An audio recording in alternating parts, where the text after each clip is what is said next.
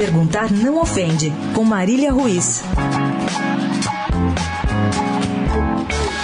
Um movimento de torcedores do São Paulo já há algum tempo quer a volta de Murici Ramalho ao Morumbi. Mesmo sabendo que o ex-treinador já descartou voltar a sentar num banco de reservas, os torcedores pedem em abaixo assinado, que tem mais de 7 mil assinaturas, que ele tenha qualquer cargo no futebol do clube. Um movimento que é muito facilmente compreensível ganhou força depois de Murici falar que aceita ajudar o clube, atual vice-lanterna do brasileiro, de qualquer jeito e de graça. Com um contrato com o canal Sport TV, Murici diz que pode conversar com Dorival Júnior, pode dar palestra, pode ajudar em preleção, mas que não quer emprego, não quer ganhar para isso. Segundo Murici, ele quer ajudar como qualquer São Paulino faria no lugar dele. Murici é grande. Murici tem mesmo muito a dar ao clube. Ninguém, eu vou repetir, ninguém que está no São Paulo atualmente, com qualquer crachá ou carteirinha de diretor que seja, fez mais ou sabe mais do São Paulo do que ele.